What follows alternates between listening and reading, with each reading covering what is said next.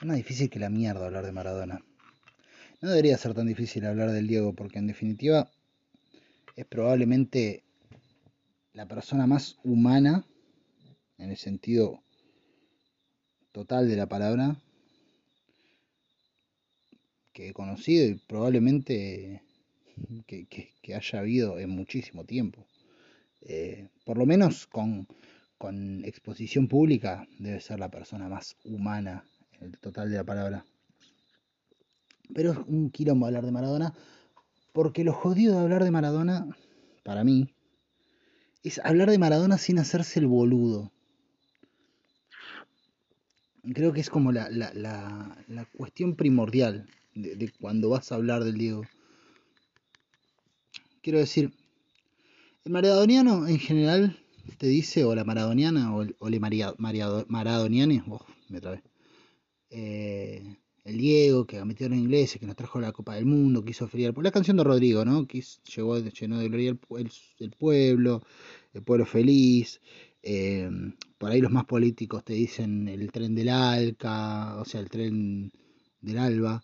Eh, te dicen, no sé, las posturas contra el Papa, eh, su apoyo a las abuelas de Plaza de Mayo, su pelea con Macri y todos esos, etcétera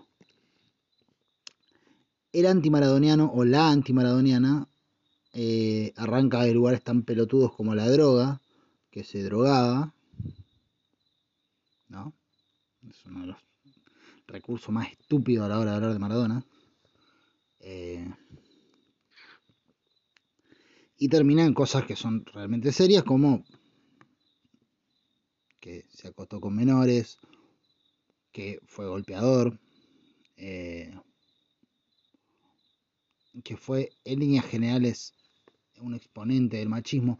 No sé si, como escuché o leí mucho esta semana, de estos días, que, es el máximo exponente del machismo en Argentina, me parece que es un poco mucho en un país con tipos como Barreda o D'Artés o, no sé, Tinelli. Hace poco enterramos a Sofovich, a Agustín Laje eh, Yudica, lo ha dicho copar. Llamar a Maradona el máximo exponente del machismo me parece como bastante mucho. Eh, no sé si bastante mucho, pero me parece como, como más el gusto de, de que ya no sabes cómo mierda expresarlo más, más fuertemente. Entonces, sí, el máximo exponente del patriarcado y el machismo argentino. Me parece que no. Pero sí, sí que, responde a eso. Ahora, eh, cuando se habla de, Maradona, en general, depende de quién te diga, está omitiendo una parte del relato. Y vamos a arrancar por lo más choto. A ver. Eh, el Diego tiene esas fotos en Cuba donde está en bolas con dos pibitas menor de edad. Y esas dos fotos existen porque ese hecho ocurrió. Y eso no importa si es de su vida privada o pública, lo mismo que cuando le pegó a su pareja. No importa si es el Maradona privado. Eh, no, es lo mismo que cuando dicen, eh, se drogó. Eh, qué sé yo, si se querían meter merca por la oreja y sacársela por el ojete, que lo haga. Me chupa un huevo. Y si después de eso quería jugar un partido, que lo haga. Me chupo. Y si lo suspendían, bueno, que se joda. Quiero decir, eh, ahí eh, no te podés meter. Cuando salta Maradona, se drogó, drogadicto. Eh, qué sé yo. ¿Querés que te dé cuenta un secreto? El 89% de tus ídolos y de los seres que admiras se drogan o se drogaron. Nada, te digo, por si es ese tu argumento. Por, ahí eh, escucho mucho esa no, el gordo drogón, el gordo falopero de Maradona. 89% de tus ídolos se drogaron o se drogan y el 95% aumenta de peso. Eh, digo, para los que le dicen gordo drogón. Por ese lado no compro. Ahora, eso sí es del ámbito privado. Cuando hablamos de que el tipo eh, golpeó a la a la mujer, a la, esposa, a la pareja, que fue un padre ausente, dio un ejemplo muy choto en ese sentido. Yo escuché mucho y como quien no tiene un tío que, bueno, sí, qué sé yo, está bien, pero yo nunca salía a decir, aguante mi tío que tengo tres primos que no conozco. Y tengo un tío que, que fue así. Eh, y nada, nunca, nunca lo felicité por eso. Digo, y, cada vez que hablo con esas primas, me da a veces hasta un poco de vergüenza en algún punto. Si yo no hice nada, porque fue mi tío favorito, fue mi tío preferido. Y no he podido dejar de quererlo ahora, no me puedo hacer el boludo con lo que hizo. O sea, no puedo pretender que no existe esa parte de su vida. Y tiene este, esta cosa con, la, con las dos pibitas en, en, Cuba, que esa es una foto que conocemos, no sabemos si no ha hecho otras veces lo mismo, qué sé yo, no lo, no lo conocemos eso. Y no pertenece al ámbito privado eso necesariamente, porque si no, cada persona que se coge un pibe, tendríamos que decir, eh, pero lo hizo en su casa, y listo, no pertenece a un ámbito privado. Uno no se puede hacer el boludo con esas cosas.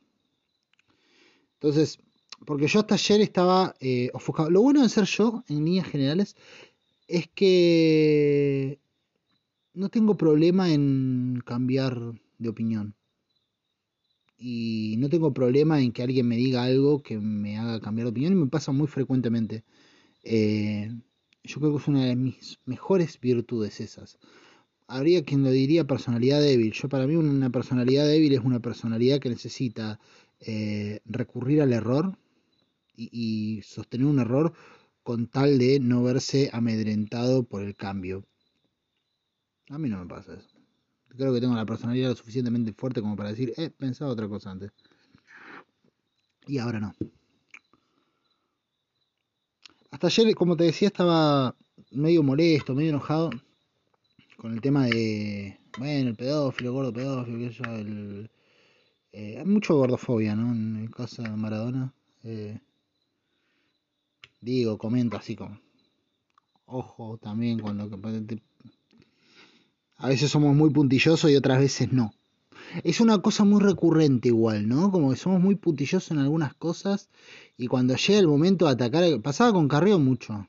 Eh, todo bien, no la quiero Carrió, me parece una mierda como diputada.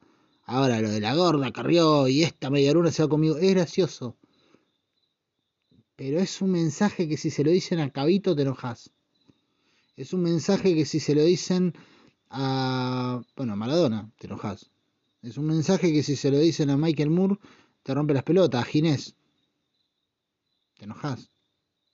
Entonces, eh, si no, no es serio y, realmente no estás creyendo lo que decís que crees. ¿Viste? Cuando a veces cuenta y a veces no, cuando a veces vale y a veces no, no, no estás creyendo lo que crees no fue la mayoría de la gente, pero sí hubo quienes lo dijeron y quienes después salen a decir otra cosa y te rompe la bola. Puedo decir, loco, si lo vas a decir, decirlo en serio, pero si lo vas a decir como un argumento para, es una chotada. Enfin. Em, toda esta cosa, ¿no? Eh, y esto que salían a decir en las redes ayer era como loco. Hay mucha gente triste, entre las cuales estoy yo. Porque hay una cosa, yo cuando era chico, un día mi vieja me dijo, dice el doctor que podés llegar a crecer un metro ochenta. Eh, cosa que no pasó. Spoiler alert. Eh, no, crecí ni un metro setenta y cinco. Eh, pero me dijo eso mi vieja, ¿no? Contenta ella, podés crecer un metro ochenta. Era como que copado. Y yo me puse mal y digo, no, mamá, no quiero crecer. Y mi hermano que estaba escuchando me dice, sos un pelotudo, ¿cómo te va a querer quedar petizo, boludo? Eh, es todo porque te querés parecer a Maradona. Y yo dije, ¿qué sí, boludo? No, es un tarado, eh. Me fui enojado y creo que lloré. Me era medio dramático chico. Eh, me fui llorando a mi pieza, enojado. Eh, por lo que había dicho, un pelotudo este que dice. Pero que más bronca me dio no fue que me hubiera dicho eso o o me hubiese hecho quedar en vergüenza a la familia, sino que tenía razón. Yo no quería ser más alto porque quería ser petizo como Maradona. Eh, lo cual demuestra que lo de boludo no es algo adquirido con el tiempo, sino que venía conmigo. Nada más que antes era un boludo corpóreo o boludo físico, ¿no? Como eh, lo anatómico era parte de mi boludez, hoy no tanto. Cuando en séptimo grado se hacía el dibujo en el guardapolvo, eh, yo me mandé a dibujar a Maradona. Eh, no, no me dibujé, me, me, me, estamparon el dibujo. Pues yo me mandé a hacer a Maradona. Era mi héroe el Diego. Así que cuando ayer, eh, o anteayer, en realidad ya estamos a 28 si no me equivoco. Eh, sí, sábado 28, porque son las 2 y 20 de la madrugada, esto va a salir mañana. Cuando ayer, el, cuando, perdón, cuando el 25 salía la noticia de que se murió, a mí se me cayeron las... Nunca me pongo triste por estas cosas. Pues nunca me pongo triste. Eh, se ha muerto un montón. Murió Mandela, que es un tipo que admiraba muchísimo, muchísimo. Y no me agarró esa, esa triste. Fue como, uy, qué cagada, la puta madre, qué tipo que se ha perdido. Pero bueno, todos en algún momento se mueren. Me quedé duro cuando escuché que moría Maradona. Que, que, el Diego no iba a estar más. Y eso que yo hacía un montón, que criticaba un montón de cosas del tipo. Eh, ya, ya no era el, el, pibe que se lo había tatuado en el guardapolvo. Era, era crítico. Pero es mi infancia el Diego. Eh, y es mucho de lo que yo he creído. En un montón de aspectos, no solo en esto. Se suele eh, hablar mucho en estos términos cuando se habla de Maradona. Y a veces suena como, bueno, qué fantasma que son. Pero la realidad es que quien ha, ha sido maradoniano de chiquito, eh, o de chiquita, o de chiquite, eh, lo sabe, que es como un sentimiento bastante fuerte. Eh, y es algo que, que, te acompaña grosso porque en el momento que nosotros éramos chicos, yo, este año 2020, estamos a 28 de, octubre, de noviembre de 2020, yo tengo 32 años en este momento. Si son más o menos de mi generación, eh, vos sabés que cuando nosotros éramos pibes, a Maradona, salvo los giles que lo discutían por el tema de la droga, eh, prácticamente nadie eh, lo, lo, lo, cuestionaba. En todos los cuestionamientos, eh, se drogó, eh, Maradona es drogadicto, eh, drogadicto se drogó, Maradona se drogó. Eh, a mí siempre me causó mucha gracia lo de se drogó, porque no era que el chabón tenía una adicción, sino como que lo había hecho una vez y con eso bastaba. Todos sabíamos que lo hacía todo el tiempo, pero quiero decir, en ese momento como que lo había hecho una era, listo, ya está, ¿viste? Qué mala gente que es. Ahora, eh, todo esto, ¿no? Que, que, que, que significa en, en, mi historia. Cuando yo era chico, el tipo era de las pocas cosas confiables que teníamos los argentinos. Eh, el Diego y, en mi caso particular Charlie. Eh, era, eran de las pocas cosas, viste, que vos decías, eh, o de las pocas personas que vos decías, loco, este, este no, este, este es intocable. Con el tiempo se volvió tocable, pero en una época no, no lo era. O sea, solo, solo se quejaban del Diego los boludos, y los boludos siempre están para quejarse, uno no les da bola. Ya de chico lo aprendes eso. Pero era muy fuerte. Y ayer cuando veía que bardeaban al Diego, y, y que tanta gente estaba triste, porque hay una cosa, yo, yo en un momento había puesto que si te reís cuando lloran las villas, hay una parte que no entendiste. Y realmente eh, lo creo.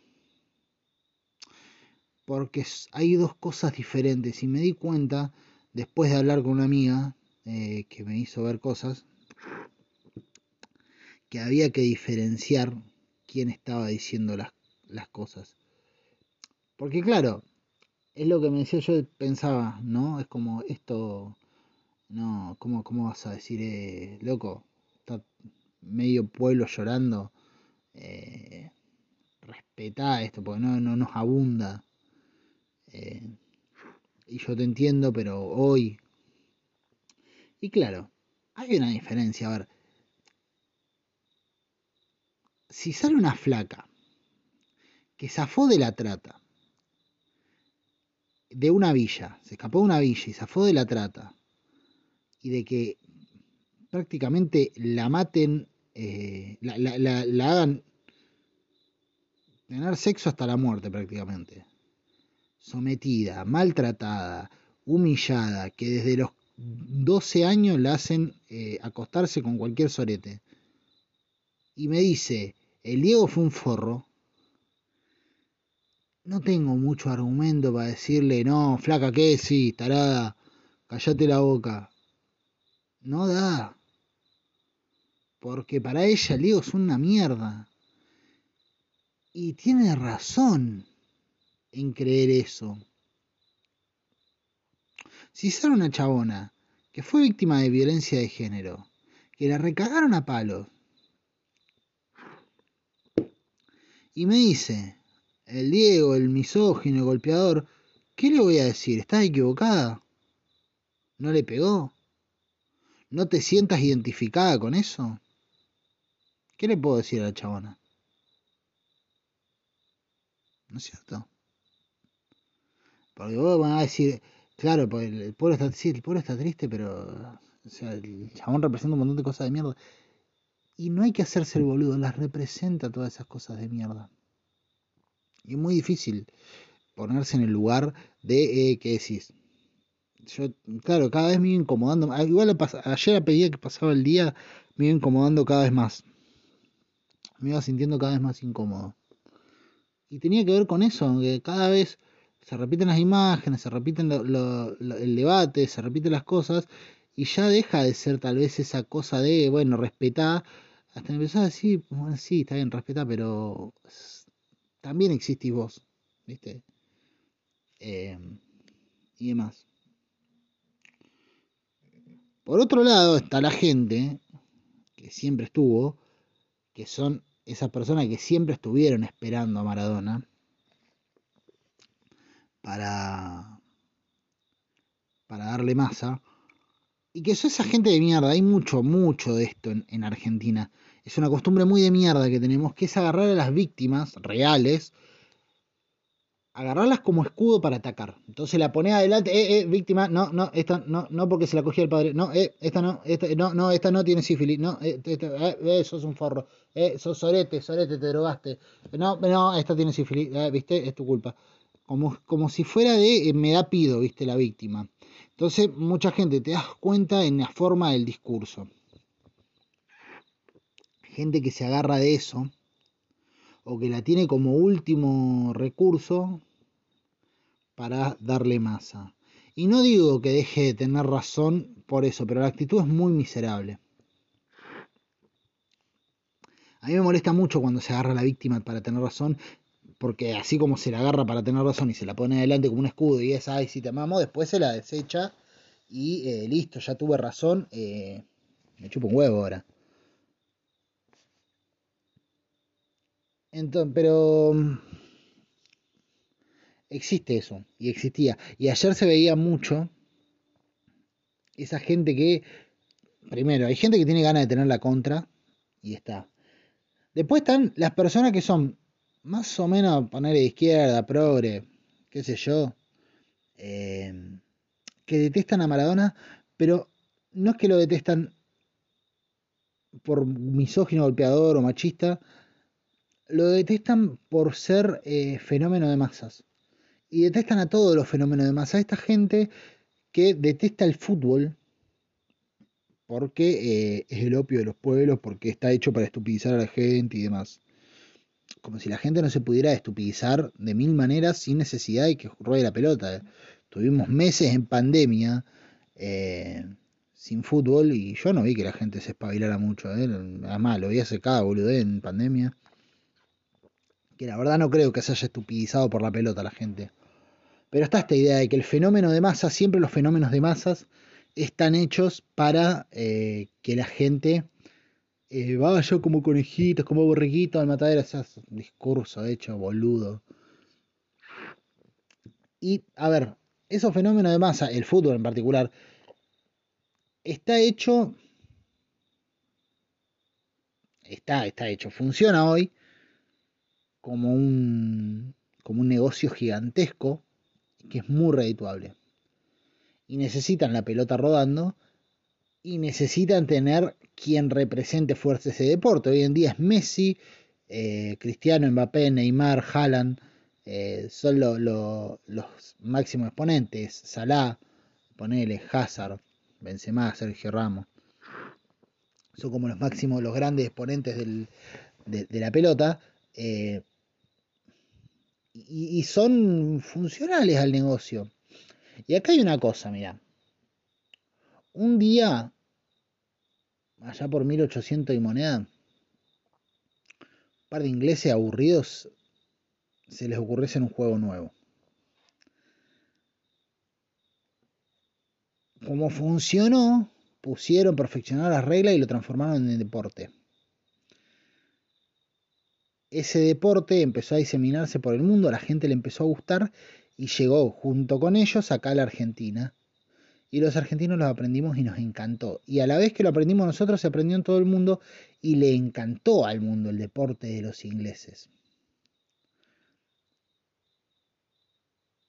Tanto le gustó al mundo el deporte de los ingleses que se transformó en el deporte más importante de todos. Todo el mundo jugaba ese deporte que era el fútbol.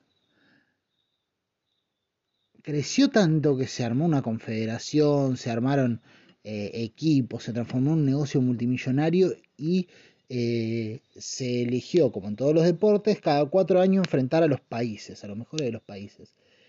Dentro de eso, cuando ya el país Argentina estaba, Argentina, el continente americano y el europeo, estaban fascinados y tenían solamente ojos para el fútbol, salió un chabón de una villa que jugaba como no jugaba nadie a ese deporte. Y un país como Argentina, que en ese entonces no tenía a los exponentes que supo tener, porque ya a nadie le importaba las cosas que hacían bien los argentinos, porque en ese entonces todavía teníamos a Goyeneche, a Piazzola y no sé si Borges no estaba vivo todavía, pero a todo el mundo le chupaba un huevo eso, lo único que le importaba era que rodara la pelota, pero en ese momento un chaboncito sale de una villa y lo empieza a jugar como nadie, de una villa, y lo juega como nadie ese deporte. Y lo juega tan bien que llega a un lugar al que no habían llegado ni siquiera los grandes precursores de él. Llega a un lugar gigantesco y de repente todos preguntan, ¿quién es ese chabón? Es un argentino que se llama Maradona, que viene de una villa. es hincha de boca. Y de repente Boca sonó en todo el mundo. Y todo el mundo, y en el mundo había hinchas de Boca y todo el mundo sabía lo que era Argentina Juniors. Eh, y se empezó a hablar del potrero argentino y de la gambeta y, de cosas y terminología nuestra empezaba a girar por el mundo, todo gracias a ese chaboncito. De repente todo un pueblo empieza a verse representado en ese chabón como no se podía haber representado ni en Favaloro, ni en Fangio, ni en Borges, ni en ninguno, porque nadie tenía el centro de atención como ese chaboncito. Para colmo ese chaboncito, que ya no era un chaboncito, era un tipo, era un hombre, tenía un carisma y un magnetismo gigantes. Y no solo la rompía jugando a la pelota, sino que era hiper carismático y donde iba dejaba algo, dejaba una huella y la gente quedaba trastocada. Un día se fue a jugar al pueblo más a uno de los lugares más pobres de Italia y lo transformó en una potencia, el tipo solo. Y todo el mundo al lado de Argentina. Y no solo eso, sino que el tipo hablaba de Argentina no solo como quien habla de su patria la recuerda y dice las cosas buenas, sino que reivindicaba todo aquello que antes te avergonzaba y de repente ser un villero no era tan malo, porque el tipo más grande del mundo en ese momento, y no estoy exagerando, era un villero y te decía, aguante mi villa Fiorito. Entonces de repente tenías una pertenencia. Y vos me vas a es una boludez, es un tipo que jugó a la pelota. Sí, es un tipo que jugó a la pelota. pero no es cualquier tipo que jugó a la pelota. Es un tipo que jugó a la pelota teniendo mucha conciencia de quién era, de dónde venía y a dónde estaba. Aún con lo jodido que era, porque hemos tenido otros casos que han sido salidos de las villas o de las favelas y se han eh, mareado un toque más o se han educado y han sido correctos. Este chaboncito no. Se educó un poco mejor, sí. Bastante mejor pero no fue correcto. No dejó, no empezó a decir, no, yo ahora soy un señor, entonces, eh, nada, de los barrios bajos de Argentina. No, era un villero más, pero era un villero que podía ir al Vaticano y ser más que el Papa. Eso no le pasa, eso, eso, eso no, lo, no lo tenía ningún otro. Y todo eso, ese, esa pasión que despertaba en el mundo, porque empezó a despertar pasión en todo el mundo, toda esa pasión que despertaba en todos estaba íntimamente relacionada con su argentinidad. Maradona fue un tipo netamente argentino, extremadamente argentino. Era argentinidad, la argentinidad recorriendo el mundo. Y de repente un país que se sentía una verga desde que había tenido golpe de Estado, desaparecidos, la creciente pobreza que nunca dejó de crecer, las villas, de repente el villero miraba y decía, este chabón está triunfando y le cae bien a todo el mundo por ser como nosotros, por ser uno más, por ser un villero más. Este chabón manda a la verga a, cagar a, a, los a los más poderosos. Es un discurso muy repetido esto, no le digo. Pero manda la mierda a los poderosos y les gana e impone la bandera de la Villa Argentina por sobre la de Inglaterra, el gran imperio. Eh, y es nuestro triunfo, porque no es el triunfo de Maradona, es el triunfo nuestro. De, Yo lo, miro así al Diego. Es el triunfo de la villa, o sea, la villa de repente está dando que hablar en el mundo. Hablaba una, una, una piba que conozco de Libres del Sur, la Dani Gasparini, y contaba que ella es militante feminista y todo, pero no puede decirse de lo que fue para ella eh, militar y, en la villa, en Villa Fiorito, y ver cómo los pibitos la llevaban a mostrarle con orgullo el potrero donde había jugado Maradona. Porque nunca dejó de ser el villero, el negro villero, y solo negro villero dando que hablar en el mundo, de repente despertando pasiones, de repente un italiano dice aguante la boca, aguante Villa Fiorito. Y vos decís, del otro lado del charco nos conocen, hablan bien de nosotros, nos quieren. Si nunca nos quisieron, ¿por qué nos quieren ahora? ¿Por ese chabón? Ese chabón soy yo entonces.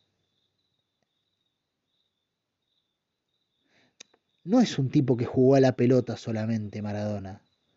Y ese es el punto en el que se hacen los boludos y las boludas quienes lo cuestionan.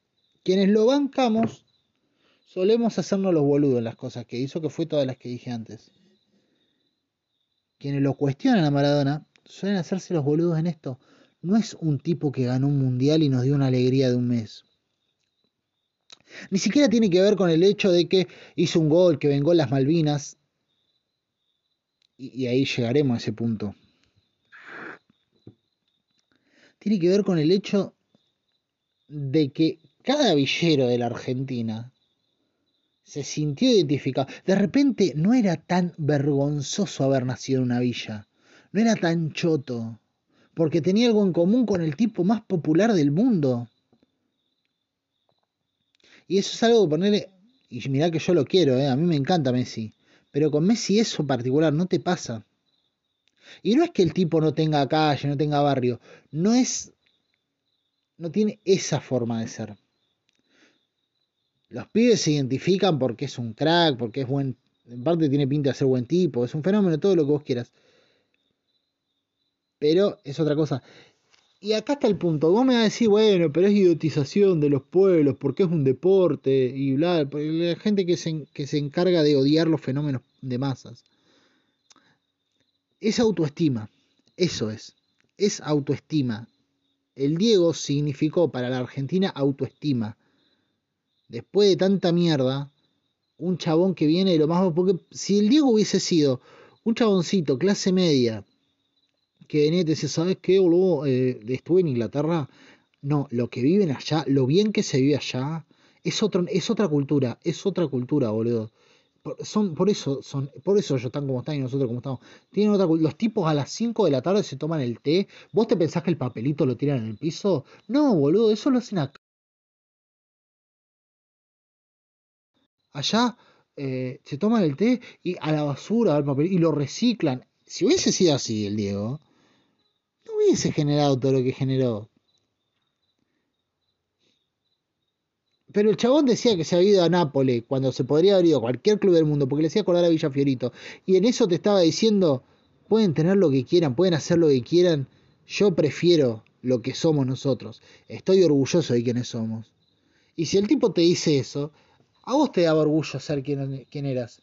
Era un chabón defendiéndote frente al mundo. Cuando todos nos vieron como los negros cabeza, el tipo salió a decir, sí, sí, los negros cabeza, somos los negros, yo soy un negro cabeza. Y estoy por sobre vos en la escala de popularidad. Los negros cabeza somos mejores que vos. Es eso lo que te dice. No es, con perdón, es horrible lo que voy a decir. No es Michael Jackson aclarándose la piel es el Diego siendo cada vez más negro. Y más lo quieren hacer el líder popular y más negro se hace. Y eso es autoestima para un pueblo. Y no es una cosa menor. De golpe te podés revelar porque el Diego se revela. Si el Diego se le planta a los Blatter, a, a, a los Avalanche, el que se le plantó a los Grandona. ¿Nunca viste el video ese? Lo que está diciendo el chabón ese es si el chabón se planta frente a los poderosos, ¿por qué yo no me voy a plantar? Los negros cabeza tenemos que darnos nuestro lugar. Es un poco ese el discurso. No estoy diciendo que con Maradona, que de Maradona salió la revolución cubana. No estoy diciendo eso. Pero sí digo que es otra autoestima. Y es otra forma de ver las cosas. Y uno no puede desconocer eso. Después están los boludos que te dicen, eh, el Diego se abrazó con Menem. Sí, loco, salió de Villa Fiorita el Diego no hizo un máster en politología. Eh, no era politólogo el Diego. Y, y, tienes esas contradicciones obvias.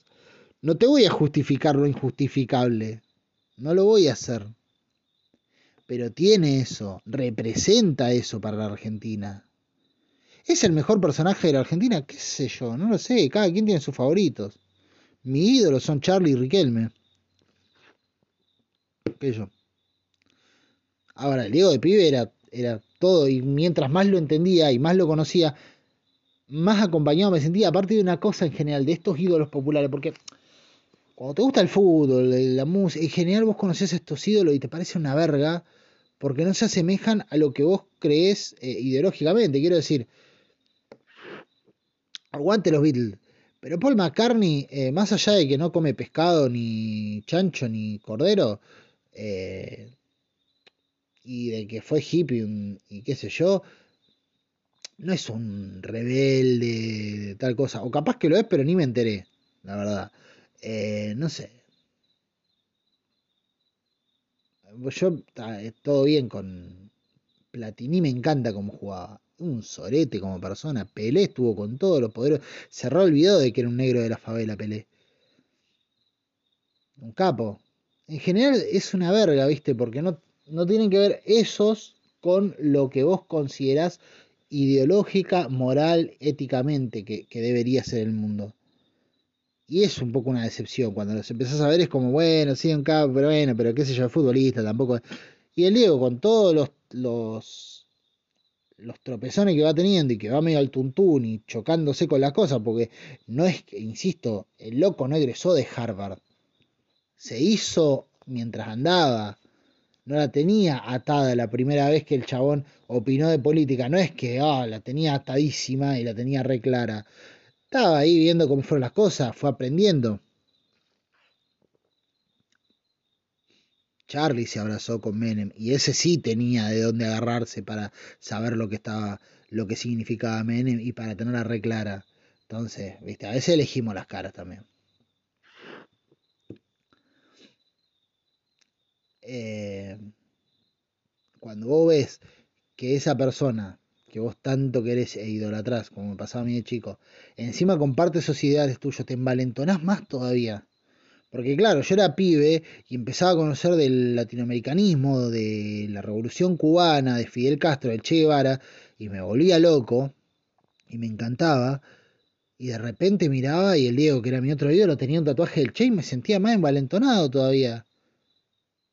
Y lo sentís un héroe. No es un tipo que jugó a la pelota nada más.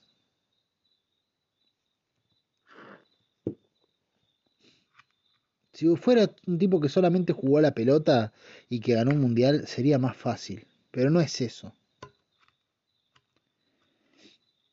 Y uno dice el gol a los ingleses, que es algo de lo que se agarra mucho, y metió a todo Inglaterra.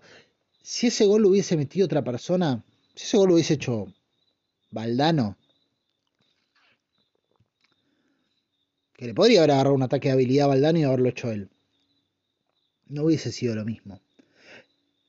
Y ahí está el asunto. No es solamente Maradona vengó a la Argentina gambeteando a los ingleses y de repente recuperó las Malvinas por un ratito. Sí. Pero lo que lo hace especial a eso es que el tipo lo disfrutó tanto como todos los argentinos que estaban en la casa. Vos siempre que hablaba del Diego con eso. Porque después yo escuché un montón de veces a los jugadores del 86. Y todos te dicen, no, nosotros sabíamos que estábamos jugando un partido de fútbol, que no se recuperaba la Malvina con eso. Y, yo. y el Diego te, te empieza de otro lado, Maradona. Maradona arranca con la guerra de Malvinas el tipo disfrutó de hacerles un gol con la mano y disfrutó de hacerles un gol. Quiero decir, mm, te sentiste de vuelta, te sentías representado. De repente era la villa metiéndole la mano a Inglaterra, era la villa gambeteando a los ingleses. Eran todos los villeros de Argentina, toda la gente que, que había perdido, dijo, todos los cabezas de poronga que somos los argentinos, estábamos gambeteando ingleses y metiéndole un gol que no se iban a olvidar en la puta vida. Y eso no es la cuestión de que hizo un gol hizo un gol y lo, lo disfrutó y, y lo, lo gozó del mismo modo que lo gozó cualquier argentino que se sintiera así de triste y humillado por el imperio. Ojalá hubiera sido solamente un jugador el tipo. Ojalá. Sería recontra fácil despegarse de lo que uno quiere y destrozar las acciones destrozables del Diego. Lo de que un gordo drogadicto me parece que es para los giles. Un boludo nada más dice eso. Eh, un boludo que después dice que capo mi el papá. O Charlie es. Porque Charlie no es un gordo drogadicto. Eh, eso es de Gil. Eso es de Gil. Maradroga.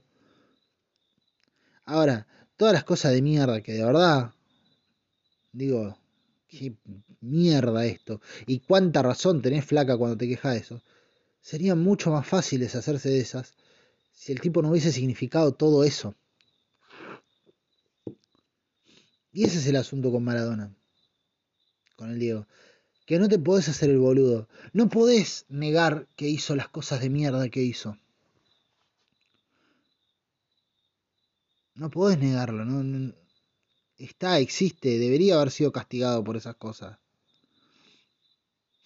Merece que se cuenten esas cosas cuando se hablen de él. No que se las calle, no que se las... No, no merece que, que esas cosas no sean dichas, que esas cosas se esquiven. Merece que se cuenten esas cosas. Ahora no me puedo hacer el boludo y desdecirme de todo eso que significa. No hablo del tren del alba, que también son cosas que te ponen al tipo de perspectiva.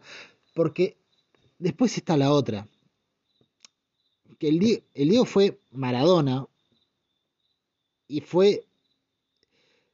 Hay cinco personas, creo seis personas, que se me vengan a la cabeza. Ahora ya. Que sepan lo que es vivir como ellos? Para mí, Michael Jackson, los cuatro Beatles y Maradona son tipos que no podían salir a la calle, no podían hacer un carajo sin tener a la gente encima y sin despertar esa pasión. La diferencia entre los Beatles y probablemente los otros dos es que los Beatles fueron así mientras fueron los Beatles. Después se fue apaciguando un poco también, llevan cuántos años vivo lo loco. Se acostumbró un poco la gente. nunca se acostumbró la gente a Maradona. Y mirá que los Beatles despertaron pasiones, ¿eh? porque los Beatles eh, fueron. Fueron tremendo. Aparte, marcaron una época. Una época se ideologizó en base a sus canciones. O sea, fue una locura lo que hicieron. Fue increíble. Michael Jackson es el ídolo pop más grande de la historia. No hay un tipo que se le asemeje en eso. Eh, ahora, los Beatles representaban un pensamiento, una filosofía, una forma de ver el mundo, de cuestionarlo. Michael Jackson era un negro pop. El tío era un negro cabeza. Y todos los pobres y todos los negros cabeza del mundo, no solo los de Argentina, lo veían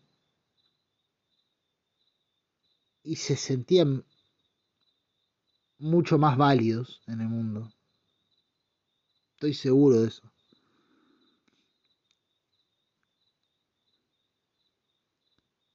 Y nunca pudo andar por, por la calle sin que se lo... Quiero decir, ese tipo que no podía andar por la calle sin que se le tirara la gente encima, que detentaba un poder popular muchísimo más grande que el propio Papa, o sea, la gente quería más a Maradona que al Papa, obviamente, porque Maradona fue, criticó al Papa y la gente lo siguió queriendo a Maradona y la iglesia decayó en cuanto al amor de sus fieles. Ni a los Beatles le salió esa, ¿eh? Los Beatles dijeron que era más grande que Jesús y le salió como el orto. El Diego salió a criticar al Papa y, la gente lo amó. ¿Y sabes por qué lo amó la gente también y por qué a los Beatles le salió como el orto? Porque los Beatles dijeron, está bien, se malinterpretó lo que dijeron, dijeron que eran más populares que Jesús. Fue una analogía que usaron para tal cosa y la gente se emboludece con eso.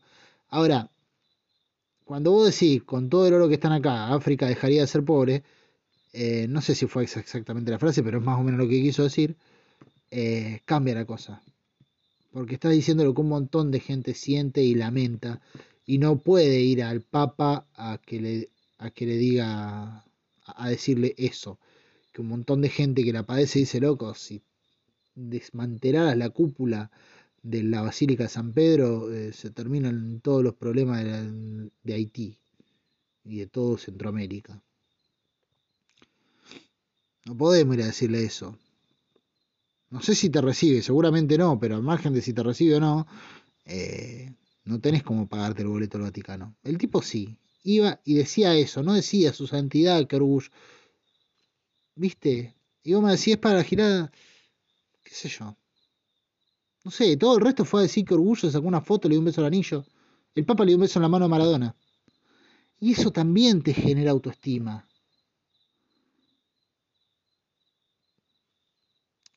Ahora, el tipo, siendo quien era, eligió ponerse del lado de una gente y no de otra.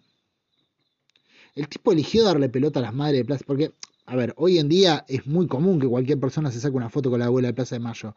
En una época se sacaban foto con la abuela de Plaza de Mayo, León Gieco, Víctor Heredia, Maradona y no sé, Charlie, ponele, Spinetta, pero quiero decir un grupito, pero no es que la abuela de Plaza de Mayo, no es que todo el mundo, hoy cualquier famoso así nomás llega, Estela de Carlotto, foto, el Diego lo hacía cuando la abuela de Plaza de Mayo no se acordaba nadie.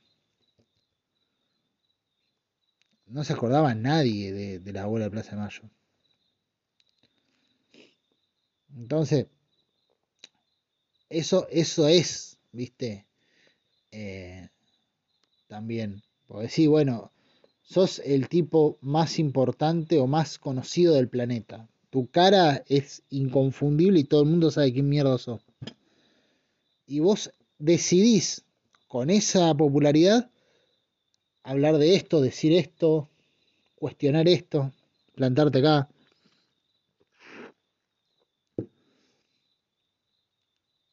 Porque te podrías decidir ponerte en cualquier otro lado, pero elegís eso. Y tal vez, es verdad, tal vez no te sea tan incómodo a vos, Maradona, como le puede ser de incómodo a eh, el chino Sandoná. o, a, qué sé yo, a Pelletieri, a el Galgo Gutiérrez, al Garrafa Sánchez. Y por ahí le cuesta un poco mal, es mucho más incómodo, porque con el poder de, que, popular que tenés, Diego, eh, y sí, por ahí no te es tan incómodo, ¿viste? La gente te va a seguir queriendo y aplaudiendo. Llegó un punto que Maradona decía, eh, aguante la pizza de ananá, y la gente lo aplaudía. Llegó un punto de eso. Ahora, en ese momento, que el chabón podría haber dicho aguante la pizza de ananá, en vez de decir eso, decía esto. Eh, la abuela de Plaza de Mayo pelean por los nietos desaparecidos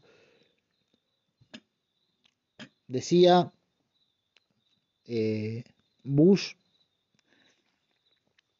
viene a América Latina a sumirla en la miseria y se subía a un tren con Chávez, con, con Correa, con, con ¿cómo se llama?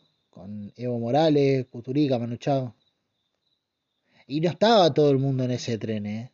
Y, eso, porque un montón que después salieron a hablar de que no, que el tren del algo, no estaban todos esos personajes famosos de San hablar, estaban un par nomás, y entre ese par estaba el loco, que con todo ese poder que intentaba elegir ahí. Y eso también lo genera. Claro, pasa que para mucha gente es exponente de, de un deporte que embrutece las masas, que estupidiza a la gente. Como si la gente no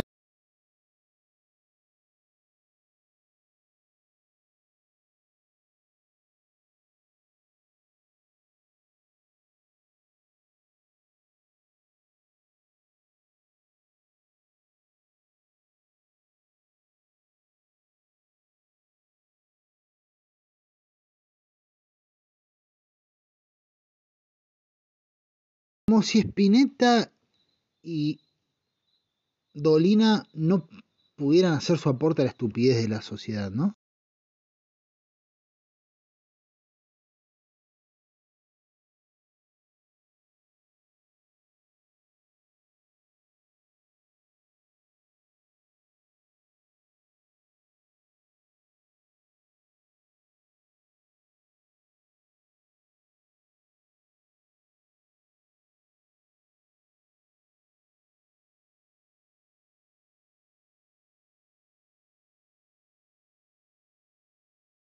El tipo lo quiera generar, porque parece que lo tengo de punto por, por Spinetta. A veces, a veces parece que lo tengo de punto. La verdad, yo lo admiro. Es un grosso. Pero en el, en el fandom Spinetor o, o, de Dolina, hay una cosa que es que ya que no te lleva a pensar, sino te lleva a tomar una cita, repetirla, porque ya están chequeados y aceptados yo siempre hablo de Spinetta como un gusto chequeado y certificado. Eh, ya está, ¿viste? ¿Te gusta Spinetta? Ya das con el perfil que querés dar. Ya sabes qué perfil querés dar cuando decís Spinetta. No es culpa del flaco Spinetta eso. Es culpa de quienes vinieron después que capaz eh, escucharon un par de temas, eh, pero principalmente vieron a quienes lo escuchaban y dijeron, yo quiero pertenecer a este grupo, este loco es un capo. Entonces eh, nada, se dedican a aprender canciones que capaz que ni siquiera les terminan de gustar, porque hay veces que vos escuchás a alguno decir, eh, no, no creo que te guste esto. Eh, pero está, viste, cumple, cumple con los requisitos para estar en determinado grupo. Para mí estupidiza mucho más aprenderte ciertas, ¿cómo se llama? Ciertos esquemas para decir frases recontra, para decir lo obvio como si fuera una novedad. Eh, y listo. Y con eso haber cumplido con tu cuota de pensamiento o de ideas. Eso estupidiza mucho más que mirar un deporte. Hablar de no, el flaquito y tener siempre una cita de algún autor para tirar sin siquiera detenerte a decir, che, bueno, a ver, ¿qué mierda está diciendo chabón? Estoy totalmente de acuerdo con lo que dice, me parece que puede estar errado. O lo cito porque es Dolina y a Dolina no se lo discute, o agarro, ah, no, es Sartre, no, Sartre, eh, no, Sartre. O, y digo, o porque en definitiva toda la gente que pensó, pensó para que después otro pudiera estar en contra. ¿Viste? Eh, o si, si, no lo hizo por eso, la verdad pensaron al pedo. Eh, entonces, eso me parece estupidiza mucho más porque genera pereza intelectual que mirar un deporte. Porque vos mirás un deporte y vos sabés que estás mirando un deporte. Vos cuando mirás un partido de fútbol, vos sabés que estás mirando un partido de fútbol, sabés que no estás haciendo la revolución. Ahora, cuando te pones a decir eh, una frase de tipo, eh, las habladurías del mundo no pueden atraparnos porque la sociedad es eh, lo suficientemente enajenada como para que un tipo como Daddy Yankee sea mucho más importante que un prócer como Charlie. Y decís eso.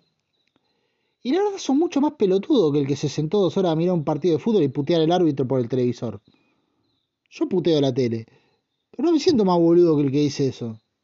Porque yo sé lo que estoy haciendo cuando estoy mirando un partido de fútbol. Ahora, el boludo que está diciendo eso, cree que está diciendo mucho más de lo que está diciendo y cree que está haciendo mucho más de lo que hace. Y se le cargan mucho las tintas a personajes como Maradona. Y digo personajes como Maradona porque no es el único.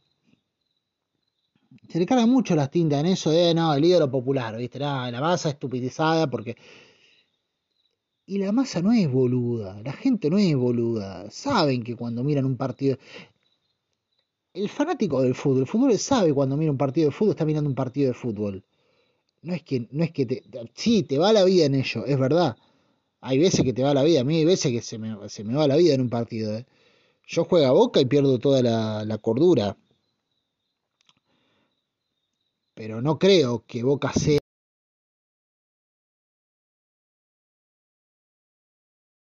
la gente va a ser más feliz, el pueblo va a ser más feliz, pero sé que no se va a terminar el hambre ni la miseria del mundo con eso que acabo de ver. Yo no sé hasta qué punto el huevón que tira las frases hechas, no de Spinetta, de Dolina, de Charlie, de Cortázar, de eh, Fontana Rosa, o si querés ir un poco más allá, de Sartre, de Foucault, yo no sé si eso, boludo, que agarran las frases más repetidas. Piecitos, ¿para qué te quiero si tengo alas para volar?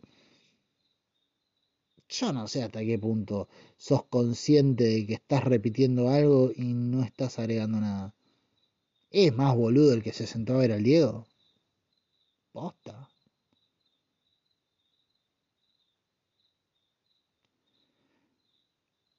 Y no estoy diciendo que esa gente sea chota los que estoy nombrando. Frida Kahlo, eh, ¿cómo se llama? Eh, Spinetta, eh, es un fenómeno. Charlie es mi héroe. Eh, no sé, San Martín. No es que son unos pelotudos ellos, son unos pelotudos los que agarran eso y así, así como lo sacan, tal, lo agarro acá, lo, lo apoyo acá, ¿viste? Como cuando ves esos, esas películas que sirven el plato de comida y sacan de acá y hacen y salta comida para todos lados del plato porque les chupó un huevo, como la polla sea así como vino, llegó. Bueno, es esa forma de pensar y de, y de expresar las ideas. No sé. ¿Viste? Y esa persona muchas veces vos escuchás cómo dice las cosas y lo mirás y decís, este está confiado y que está diciendo algo que nunca se dijo, ¿viste? Está diciendo una obviedad como si fuese un descubrimiento. Es tremendo. Y esa gente habla de que el fútbol estupidiza, mirá vos. Qué loco, ¿no? Pero claro, lo dice bajo el amparo del libro y el disco de vinilo. Y es lo que decía el otro día. Vos creés que terminás... Gente que lee, termina de leer y cree que pensó. Pero como dije el otro día, son dos actividades diferentes.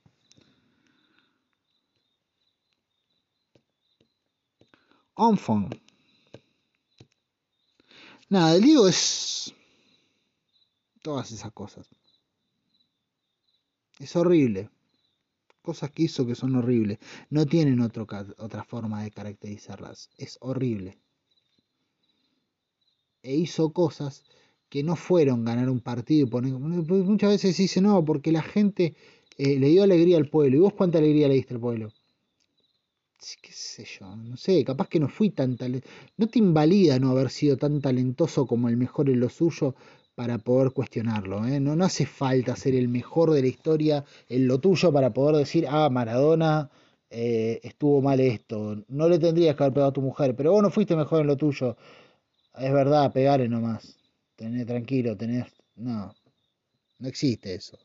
Esa invalidación me parece una pelotudez también. Eh, podemos ser un poco más críticos. Ah. Pero no solamente le dio alegría al pueblo, generó una autoestima que no tenía el país. De repente dio orgullo y alegró. Y vos me dirás, ¿es el fútbol una boludez? Sí, pero el fútbol es un montón, no es una huevada. Quiero decir la última partecita y ahí termino. Pero primero Suena el ton, ton, ton, ton. No, ah, seguramente va. Para, para, para, para, para, para, para, O eso. Ahí no vamos al otro lado.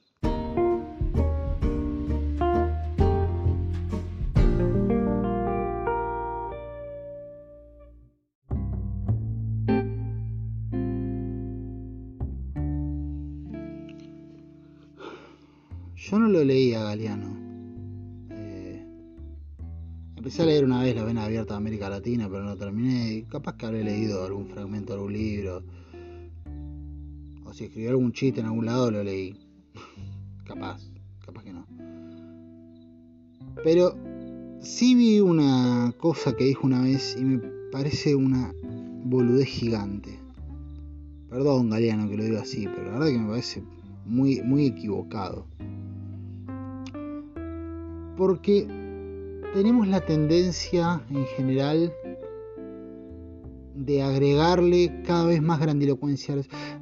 Hay una cosa a la que calculo a veces que deberíamos acostumbrarnos, es que no todo, no todo necesita ser narrado de la forma más extraordinaria posible. Hay cosas que ya son extraordinarias y que está bien si las dejas ahí. Que por sí solas hablan más de lo que puedas agregarle vos. Y hay definiciones que son ociosas, están de más y perjudican más de lo que ayudan, por más que muchos crean que sí. Galeano habló en su momento de que Maradona era el dios sucio, ese que estaba embarrado, era el más humano de todos los dioses, ¿no es cierto? El dios que se equivocaba, el dios imperfecto, decía Galeano. yo no estoy de acuerdo, no puedo estar de acuerdo con esas cosas. Porque no puedo estar de acuerdo con la idea de que todo lo bueno necesita salir de lo humano. Que si algo ocurre y es bueno, es porque es divino, no puede ser humano. Me molesta la idea de que la humanidad tenga un techo tan bajo, de que no podamos hacer cosas extraordinarias y celebrarlas y decir, che, qué zarpado que nosotros como especie podamos hacer esto. No, eso lo tuvo que haber hecho un dios. ¿Cómo lo va a hacer un humano? Me parece un error de criterio, una falla de cálculo, una forma horrible de referirnos a nosotros, porque es condenar al resto de los humanos, los que no llegan a ser divinos, a creer que están destinados a ser unos soretes. Es decirle al resto de los humanos, vos no sos divino, papá, Así que está bien que seas una mierda. Ni te esfuerces en mejorarte, porque lo único que puede ser bueno es lo divino, es aquel. Vos no. Aquella sí. Vos no. Vos sos humano. Necesitas tener olor a mierda. Y cada cosa que digas tiene que ser una estupidez. No trates de ser mejor, no trates de superarte como persona. No quieras superar un techo que no puedes superar, nuestro techo es bajo lo divino. Lo divino sí. Entonces, claro, vieron un tipo que hacía cosas maravillosas y necesitaron ponerle el mote divino. Pero estaba rodeado de mierda ese ser. y no sabían qué decir, entonces dijeron es el más humano de los dioses. Para mí Maradona es el más humano de los humanos. Para mí Maradona es el tipo más tridimensional de la historia. El más tridimensional. Por todas estas cosas que te decía antes, me parece un espanto y me parece una maravilla a la vez. Te entiendo. Mandémoslo a la mierda, pero lo quiero. Déjame llorarlo. Te digo las dos cosas al mismo tiempo. Es muy tridimensional. Y nos demuestra que los humanos somos eso, somos esa tridimensionalidad que habita en nosotros. Y no el no, que nadie cometió errores, porque esas cosas no, eso es una huevada. Sino que somos capaces de todo junto. No se trata de si cometiste o no cometiste errores, porque por ahí alguno dice, bueno, mi error fue quemar la pasta frola, y, pero el de este fue, no, no pasa por ahí, sino que somos capaces de cualquier cosa. Y podemos ir para cualquier lado, y el tipo tuvo tanto tiempo y fue tan increíble que en 60 años logró ir para todos lados juntos, a lo maravilloso y a lo horrible, a lo trascendente y a lo intrascendente, a lo olvidable y a lo memorable a lo que debería extinguirse mañana y a lo que debería perdurar en el tiempo posible. Hizo todo eso en 60 años porque es la persona más tridimensional de la que ella tenía noción. Y eso no lo digo como algo bueno o malo, lo digo como algo que es. Punto. Quien se sienta más interpelado por las cosas que dije al principio, va a pensar en Maradona como una persona más bien nefasta, y no soy quien para decirle que no debería hacerlo porque motivos dio. No es que no los dio. Y quien se sienta más interpelado por todas las otras cosas que dije después, va a pensar que el tipo es lo más grande que hay y lo va a amar. Porque genera amor, es increíble. A mí me parece, me resultó siempre extrañísimo la idea de que un ser, de que una persona que no conoces te genere amor. Yo no, experimenté eso de sentir amor por eh, tal cosa. Mira, mi ídolo de toda la vida había sido Silvio, cuando era pibe, ¿no? me generó amor, Silvio. Es como me encanta, te, quiero de algún modo, eh, te admiro, bocha, decís un montón de cosas que quisiera eh, poder decir yo. Pero esa cosa de eh, el amor, el amor que siento, me lo han generado Charlie y el Diego eso. y Charlie y Román. Y Charlie me lo generó porque yo a veces creo que es un tipo que me entiende. y, Román lo mismo. Eh, bueno, en realidad no por eso. bueno, no importa, no, estamos hablando de ellos. Eh, ahora genera amor. Y te entiendo, loco, si te genera amor. Loca, si vos sentís que lo amás al Diego, te entiendo. Y no estás equivocado necesariamente. Porque es tridimensional. Depende de qué lugar te pare a mirarlo, lo que vas a sentir por él. Y no está equivocado ninguno. Ese es el asunto. Pero claro, en un momento sentimos la necesidad de atribuirle divinidad y esa divinidad, lejos de ponerlo en el lugar de intocable, lo puso en un lugar más cuestionable, porque ¿por qué este tipo va a ser un dios? Y tenían razón, ¿por qué tiene que ser un dios Maradona?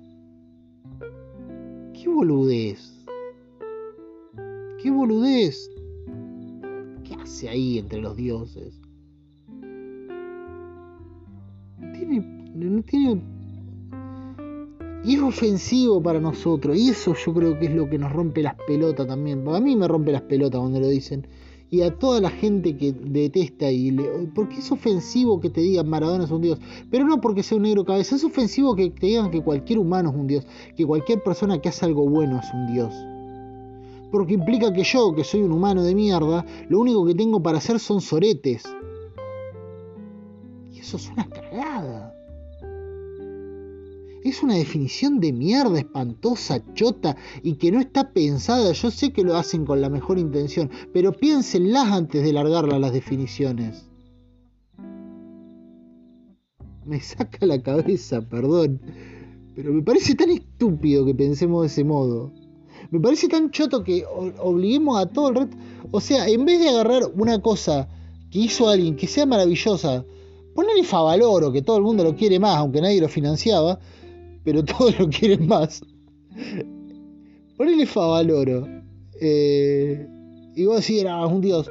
No, loco, mirá lo fantástico que hizo. Es como yo, yo puedo llegar a hacer eso. No es un dios. Nació con sangre divina. ¿De qué?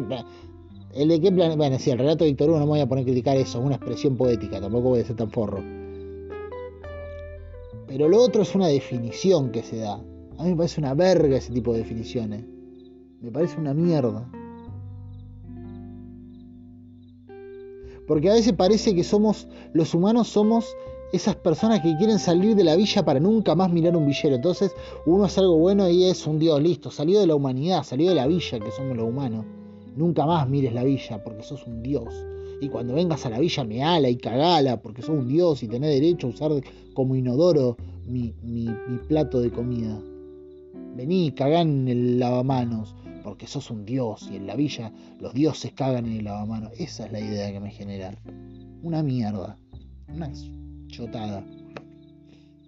Maradona no fue un dios, fue humano, humanísimo fue.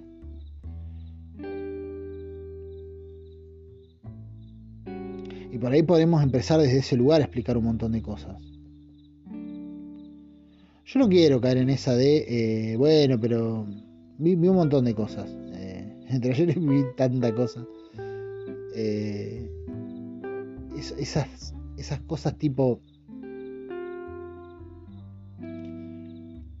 Tipo... ¿Cómo se llama? Tipo, ah, no, el, Diego es... Eh,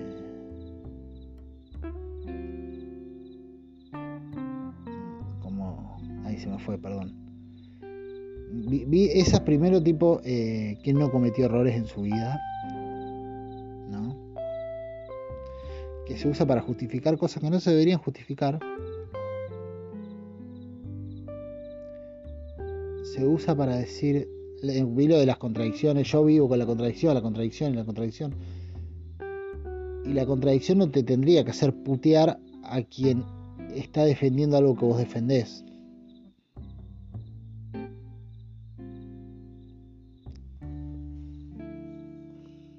Vi cosas como el, el tema de, eh, ah, bueno, pero vos a tu, a tu abuelo lo lloraste en su funeral y no saliste a decir que era un viejo misógino y lo haces con Maradona, porque la, que en cierto modo una parte de eso lo apoyo. A ver, insisto, por eso hago la diferencia. Cuando falleció mi tío, yo tenía un montón de cosas que estaban muy que eran muy chotas y otras que eran que estaban buenas. Los hijos más chiquitos, sobre todo los más chiquitos, lo amaban. Eh, y el tiempo tuvo un montón de errores. Si hubiera venido alguna de las personas de todas las lastimadas por él a cuestionarlo en el funeral, dependiendo de qué lo hubiera hecho, tal vez le hubiese dado el lugar qué sé yo, si hubiese venido uno y dice, no, este una me quedo viendo 20 pesos y lo saco a la patada del orto. Venía a reclamarlo otro día, te lo voy a pagar, pero andate ahora, pelotudo. Ahora, si viene una persona a decir, no es el caso, no es que lo haya hecho, pero ponele, viene una persona ahora, me hubiera dicho, mató a mi hijo, y es un forro, no sé si la saco a las trompadas a esa persona. Porque tiene su con qué tenerle bronca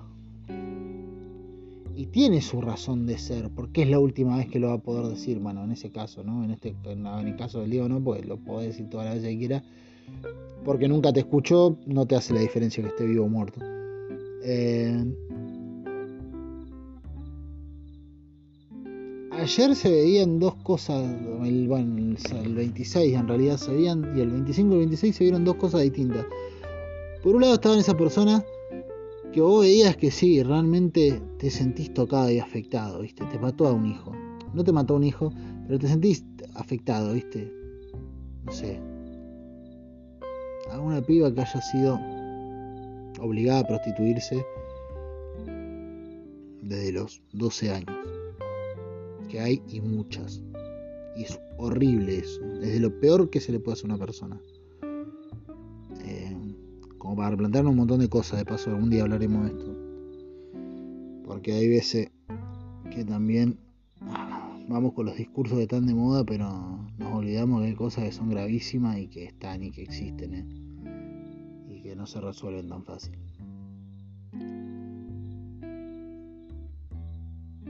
Una piba de 12 años, bien, que se le obligaron a prostituirse a los 12, y viene y me dice, Maradona es una mierda porque se acostó con menores en Cuba. Y yo te digo, anda, chaval, putearlo tranquila. Te sentís recontra identificada, tenés con qué putearlo. Ahora, así como estaba esa, viene el otro pelotudo a decir, eh, fue un gordo drogadicto, eh, qué dicen este. Y de paso, también una vez le pegó a, la, a una mujer, que viste, a ella lo dicen como, como, eh, sí, también hizo eso. Que vos sabés que viene por otro lado la bronca. Bueno, ese chabón, cerrá el orto y tomate el buque. Posta. Tomate el palo. Porque lo estás haciendo para hinchar las pelotas a la gente, para hacer un distinto nada más. Y ayer ayer y hoy todavía la angustia sigue siendo, es, muy real, no es una imposición de... Había angustia real y la sigue habiendo.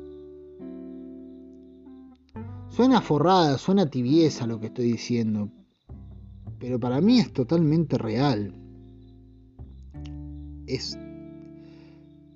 Para mí es el kit de la cuestión. Entender que una persona tan, tan jodida y tan maravillosa, y tiene las dos, no hay mucho de, de cómo, de elegir cómo, cómo sentirte frente a él. Hay gente que quiere que te sientas de una manera o de otra y no entiende que no, no se puede. No se puede. Porque es tremendo también ver cómo una persona detenta un poder tan grande como para que lo que haga sea borrado de, los registros. Como para que haga algo tremendo y aún así eh, sea incuestionable. Es tremendo eso. Yo me pongo en el lugar de la gente que se siente afectada con eso y digo, concha de tu hermana, o sea, ¿cómo mierda? O sea, ¿qué mierda tiene que pasar para que cierta gente caiga? Y no estábamos hablando de que caiga porque lo estaba esperando, sino como un chabón que, que hace algo que te afectó realmente. Y lo pongo del otro lado y digo, flaco, no tuvimos, yo no tuve ejemplos de nada en mi vida. Nunca me sentí orgulloso de un carajo. Hasta que este tipo vino y me hizo con sus actitudes, me hizo sentir orgulloso de ser quien soy, de venir de donde vengo. Disfrutó tanto como yo lo que podía disfrutar y lloró como yo lo que había que llorar. Difícil no sentirte triste. Si ese tipo fue tu infancia. Y depende de dónde te para, hermano. Depende mucho de dónde te pare. Yo he probado, pero la verdad que lo quiero. A Maradona yo lo quiero. Lo quise y lo quiero. Y lo puteé un montón, ¿eh? Porque un montón de veces me dio bronca con, el Diego porque era más controversial y más jodido que la mierda. Pero significó cosas que no pudo significar nadie más. De verdad, de repente me dio orgullo todo lo que éramos porque el tipo más porque hay una cosa con los famosos argentinos en general, no con todos, pero con la gran mayoría, y con la gran mayoría me refiero a salvo Charlie y el Diego, y en esto soy prácticamente literal, salvo Charlie y el Diego, el resto se hace bien el boludo con lo que es Argentina. Procura decir, procura seducirme muy despacito. No, procura, procura como no, bueno, pero es que nosotros tenemos que culturizar, ¿no? ¿Viste ese discurso de mierda de que los argentinos somos esto? Como, ¿viste? Nos da con un caño, como, sí, porque tenemos que crecer como sociedad, ¿viste? Se van para afuera y tal cosa. Es muy raro, es muy poquitito. Tal vez Rodrigo de la Serna, mirá lo que te digo, a veces ese loco me parece que, que también representa un poco eso, nada más que no lo conocen tanto, no tiene tanto. no tiene tanta popularidad. Pero también es medio así Rodrigo de la Serna, ¿viste? Rodrigo de la Serna tiene esas anécdotas donde uno en una película que dirigía Francis Ford Coppola, creo que era, eh, eh, chabón, un actor eh, norteamericano, estaba forreando a la Argentina, mordiendo a la Argentina, y el loco le pegó un palmetazo en la cabeza. tiene esas cosas y yo a Rodrigo de la Serna también lo quiero muchísimo y lo quiero, y a ese sí lo quiero, por ese tipo de cosas, ¿viste? Porque no es el pedorro, el famoso choto, que no, porque acá, que, que más bien lamea a la Argentina cada vez que puede. Tenemos mucho eso, la Darinada, la de Darín. Yo todo bien con Darín. Pero a mí me rompe las pelotas cuando lo escucho decir no, porque los argentinos tenemos que dejar de ser esta sociedad que son. Parece, hablan y parece que Argentina estuviera compuesta por Sorete nada más. Y te da rabia cuando lo escuchas. Y de los pocos, lo único de los populares populares, los únicos dos que yo vi que te hablaban con orgullo, que te hacían sentir como, sí, loco, sí, tengo también con qué sentirme valioso, tenemos una historia increíble también. No, hemos, no somos una bola de mierda flotando en el Atlántico. Somos mucho más que eso. Los únicos dos, para mí, que yo recuerdo así rápido, son Charlie y el Diego. Charlie y el Diego. Por eso para mí Charlie está por sobre todos, ¿eh? en, la música y en otras artes también, eh, está por sobre todos. Charlie es más que el resto. Porque Charlie nunca se hizo eco de esa cosa de la Argentina es una verga. Más bien daba recitales con una camiseta de Argentina puesta.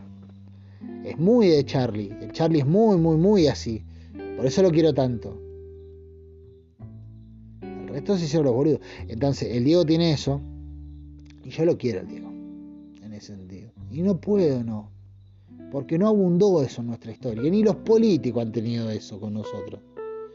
Ni los que más nos han querido siempre nos han dicho que somos una sociedad de mierda. Estos no, ¿viste?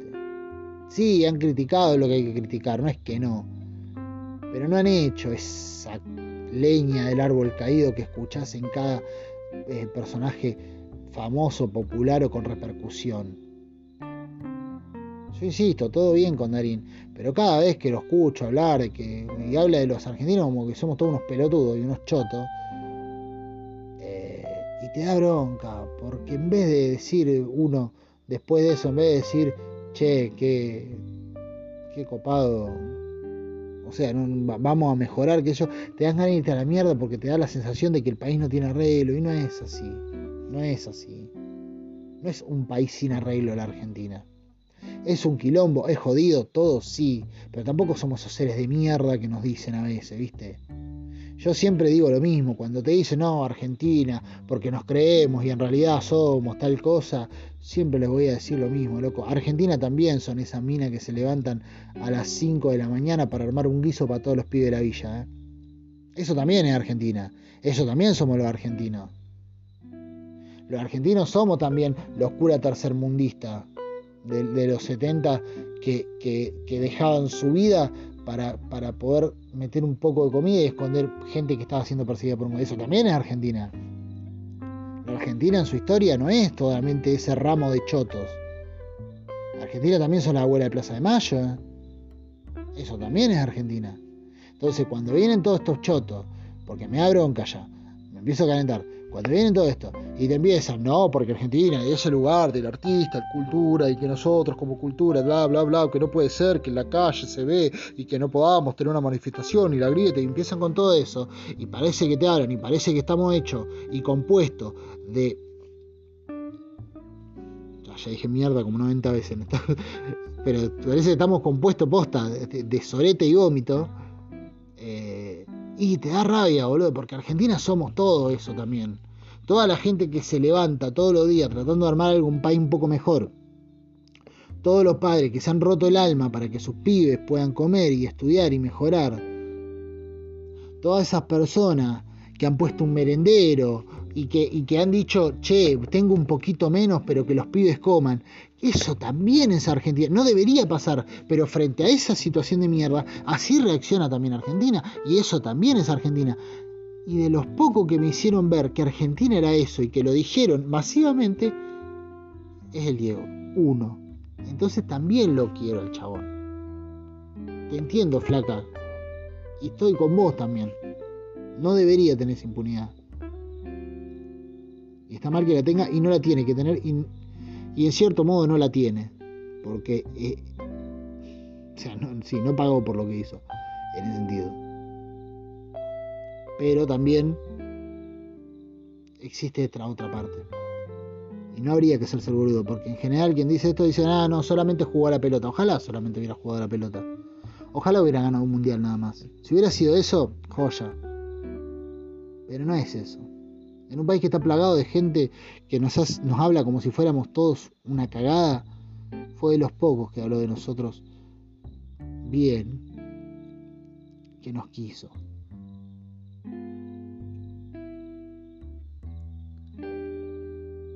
Charlie también. Por eso lo quiero tanto.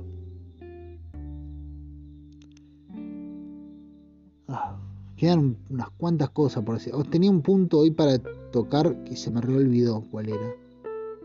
Y me parecía re importante decirlo. Así que capaz que en algún momento, si me acuerdo, lo, lo repito en otro capítulo, en otro podcast. Pero eso. Después, respecto de lo que fue el CPL, que se echa mucho la culpa, ¿viste? A, al gobierno. Mirá cómo se desbandó, cómo, cómo puede ser que hayan juntado tanta gente en la calle. Yo en esta, mirá que estoy crítico, estoy muy crítico de Alberto Fernández, pero en esta lo tengo que bancar el chabón. Eh, decidieron hacer las cosas por las buenas. Y no estuvo mal la intención. ¿Lo hicieron como el orto? Sí, lo hicieron como el orto. En algún punto. Eh, que no sé de quién será responsabilidad, si el gobierno nacional de la ciudad, de quién. Pero cuando dicen, no, que se terminaron los contagios por. Loco, si vos conoces un poquito tu país, vas a ser consciente de que la gente, la dejes o no la dejes, iba a salir igual a la calle. Si no la dejabas, tenías que sacar a la cana que la cague a tiro de entrada. Lo último la cagó a palazo la cana, pero quiero decir, la idea, la intención en un primer momento fue evitar eso. Eso iba a pasar. Era, era imposible que no pasara eso. Porque eso era Maradona. Conocer un poquito a la Argentina era darse cuenta de eso.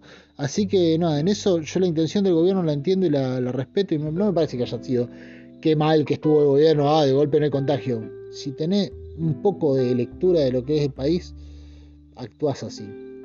Sí creo, nadie lo va a decir esto porque tampoco tenían por qué, por qué acertar, pero creo que sí, el error de, una gran parte del error de todo esto no fue tanto el tema de los barras, que sí fue, pero porque es, me parece que era poco controlable el tema de las barras, porque ¿qué va a hacer? Vas por 9 de julio, qué sé eh, el error de esto me parece también, creo yo, es que eh, la familia, lo cometió la familia diciendo, no, a las 4 se corta, se corta, que no leyó que, eh, que esto iba a pasar, que yo cuando escuchaba esto se corta a las 4 lo que pensaba es, mm, esto va a terminar para el orto.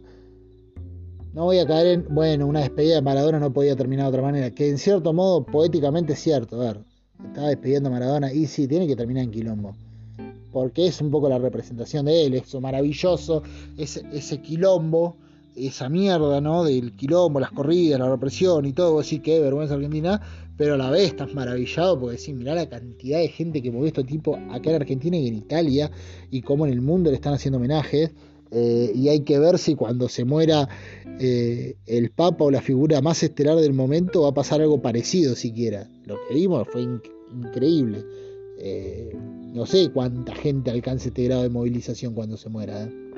En pandemia. Eso también es Maradona. Bueno, sí, era obvio. Una persona así iba a terminar así. Pero quiero decir, eh, nada, conociendo un poco la historia de Argentina, la historia de Maradona, la historia de la Argentina con Maradona, esto iba a pasar. Creo que hubo una mala lectura de la familia en ese sentido. De, podrían haber dicho en cierto punto, eh, che, si cortamos esto antes de tiempo se va a armar quilombo. Pero por otro lado, yo pensaba después y decía, y mirá, deben estar despiertas desde hace una bocha, no deben haber dormido, no deben haber dormido un carajo, deben estar hechas mierda y deben tener ganas de irse a su casa a llorar y a descansar un poco tanta angustia. Eh, y te debe romper mucho las pelotas, que porque por más que sea Maradona, no deja de ser tu viejo y una intimidad y que tengas que estar esperando de cada boludo que se sintió identificado con tu viejo pase a decirle chao Diego. Eh, quiero decir, es lindo, pero si lo pensás de otro lugar, después de los primeros 500 chao Diego, te queremos, qué sé yo, eh, ya debe haber sido otra cosa. Entonces, es difícil, no tenía por qué saber la familia que se iba a hacer así. Por eso creo que era poco evitable, no era una cosa fácil tomar las decisiones correctas ayer. pero bueno, eh, nada de eso. Si por casualidad pensás que he sido tibio, eh, nada, me parece que no tenía ganas de, analizar la cosa en su totalidad. Posta, disculpa, si vos pensabas, no, qué tibio, ¿cómo va a pensar? Eh, no tenía ganas de analizar todo. ¿Por qué posta? Es eh, muy complejo y es muy, muy, muy, muy grande todo el asunto.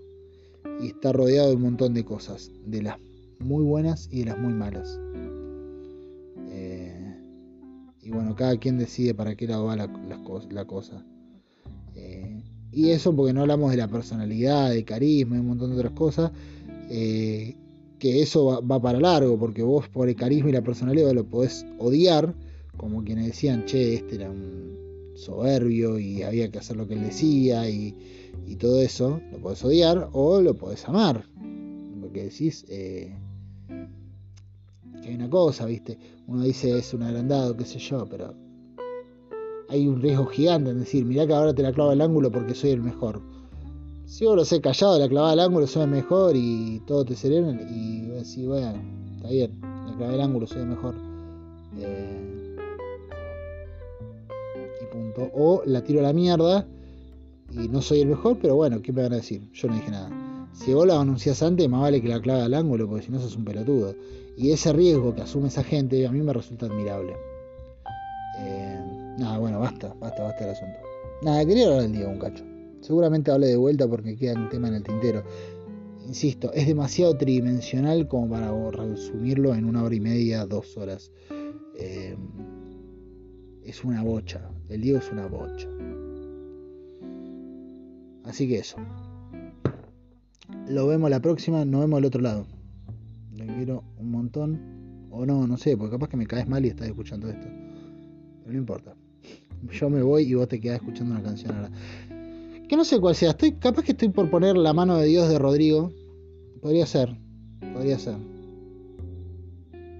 O capaz que ponga cualquier otra cosa, no sé. No sé. Bueno, como sea. Eh, no. Nos vemos al otro lado. No. Diego's on my mind. Diego. 五到一